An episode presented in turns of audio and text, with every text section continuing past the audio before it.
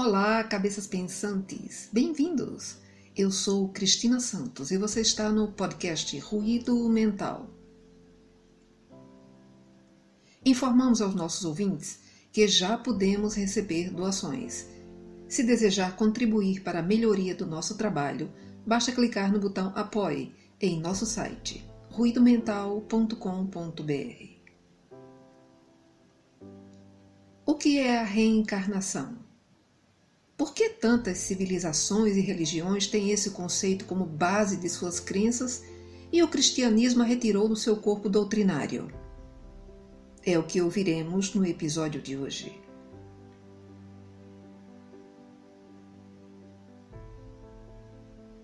O podcast Ruído Mental está no ar.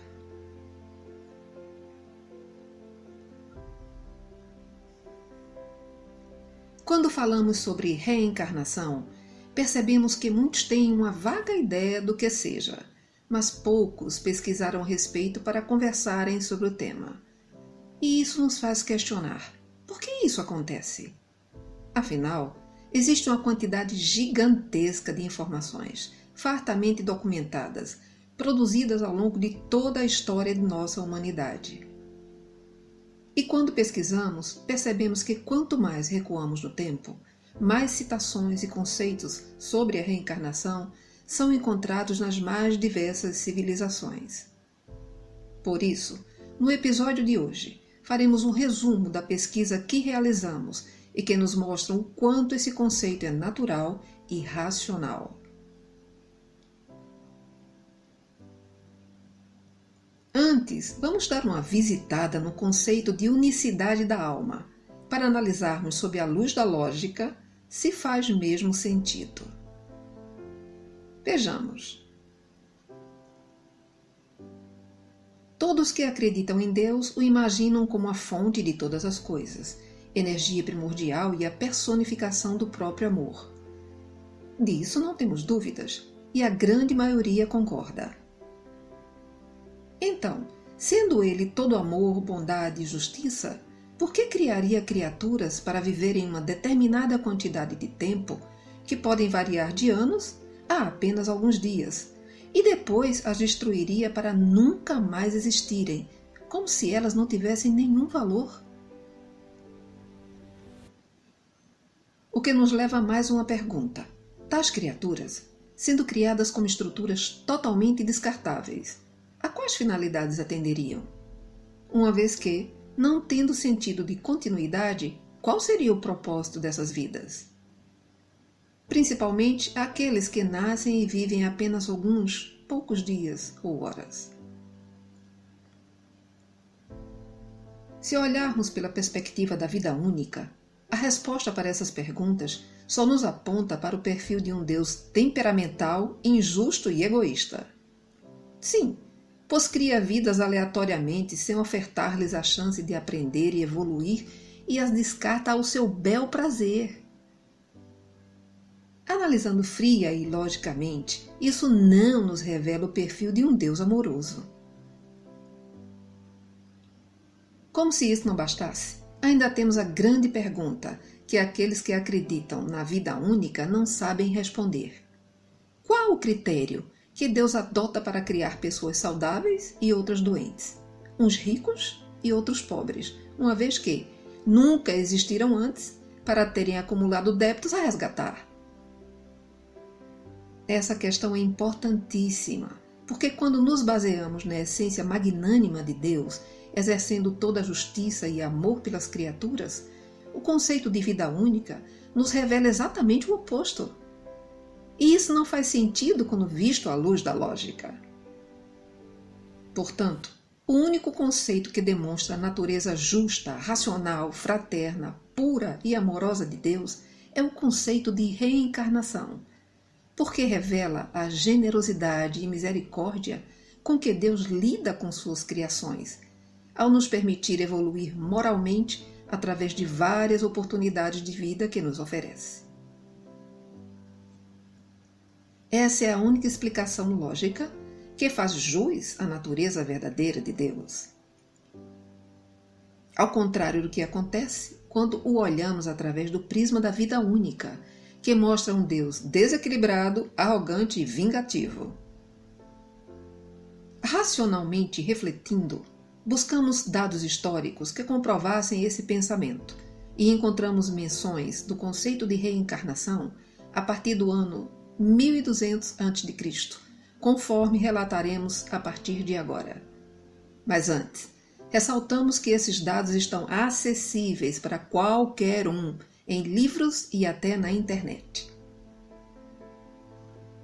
Assim, encontramos o primeiro conceito de reencarnação presente em toda a Ásia. Entre 1500 e 1200 a.C., encontramos os Vedas, que são as primeiras escrituras sagradas hindus clássicas.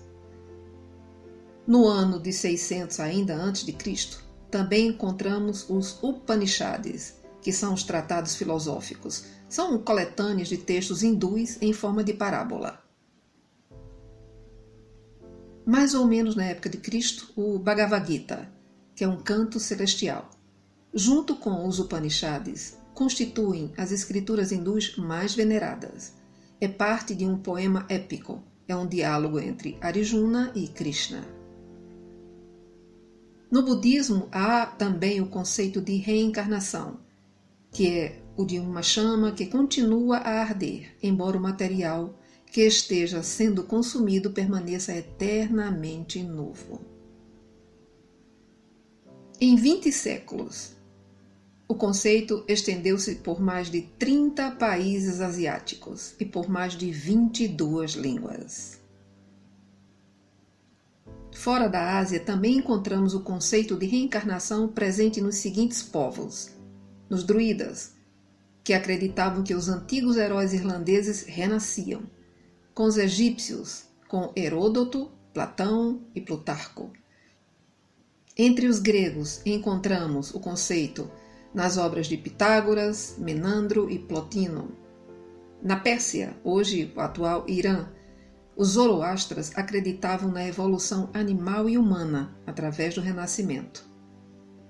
Encontramos também no judaísmo, onde os cabalistas mantiveram a crença na reencarnação no decorrer de toda a história escrita.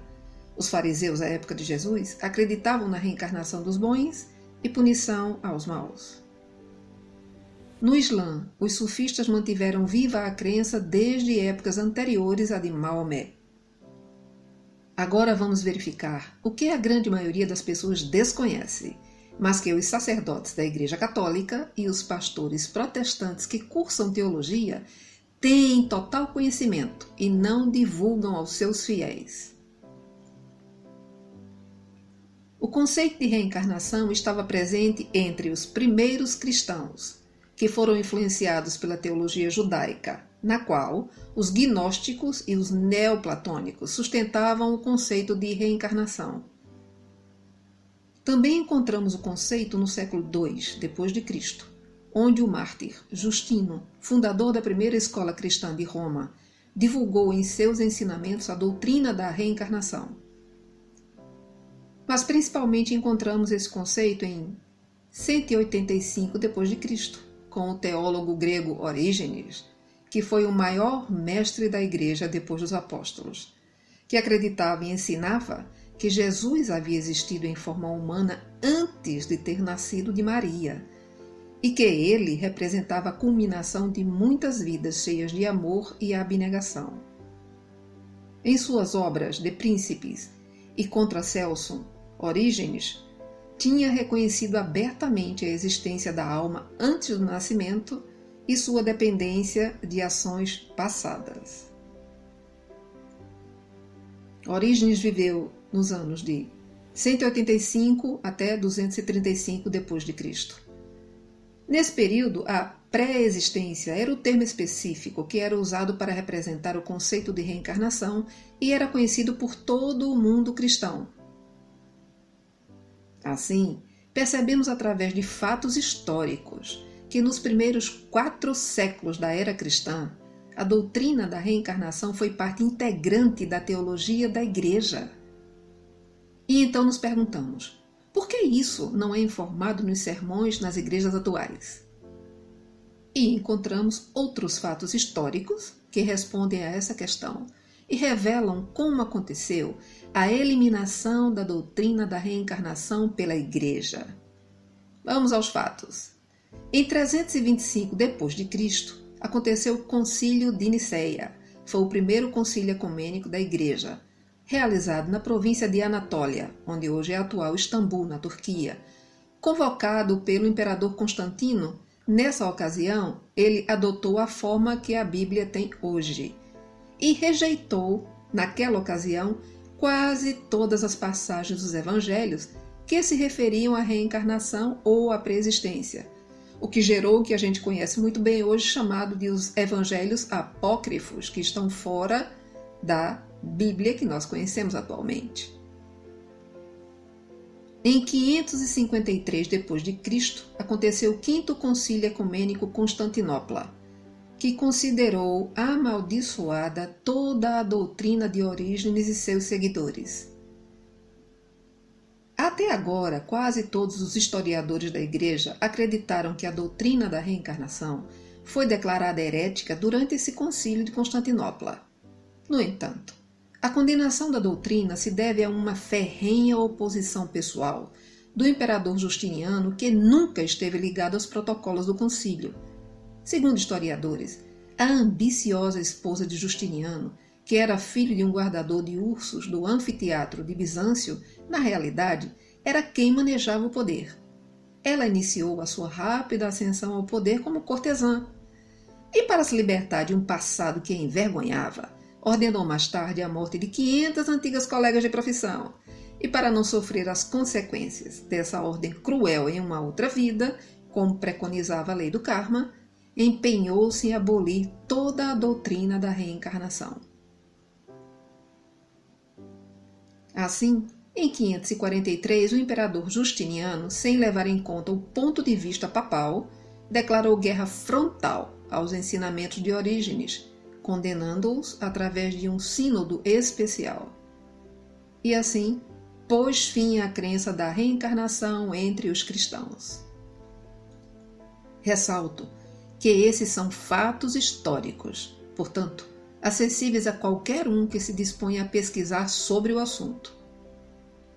Encontramos ainda tentativas de resgate do conceito de reencarnação durante o Renascimento por Erasmo e Giordano Bruno, mas sem sucesso. O resgate ocorreu no século XIX, quando por toda a Europa ocorriam fenômenos extraordinários realizados por médiuns e presenciados por quem estivesse no local. Uma dessas pessoas foi o pedagogo francês Hippolyte Léon Denisard Rivail, que lecionava física, química e anatomia.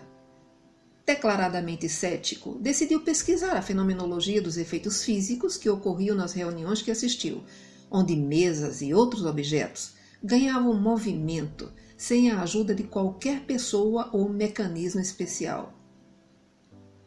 Assim, após muitas pesquisas, em 1857, nascia o Livro dos Espíritos, escrito sob o pseudônimo de Allan Kardec, uma vez que o professor Rivail queria que o seu livro fosse reconhecido pelo seu conteúdo e não por ser produto de seu famoso nome. Mas, ao contrário do que se pensa, não foi o Espiritismo que lançou a doutrina da reencarnação, como vimos anteriormente. Allan Kardec a adotou por sentir nela a força de uma lógica irrespondível. Para estudar as leis proclamadas pelo Espiritismo, que sacudiram o convencionalismo religioso, científico e filosófico da época, os cientistas criaram a metapsíquica, fundada por Charles Richer, que é o estudo dos fenômenos anímicos. Depois surgiu a parapsicologia, com o Dr.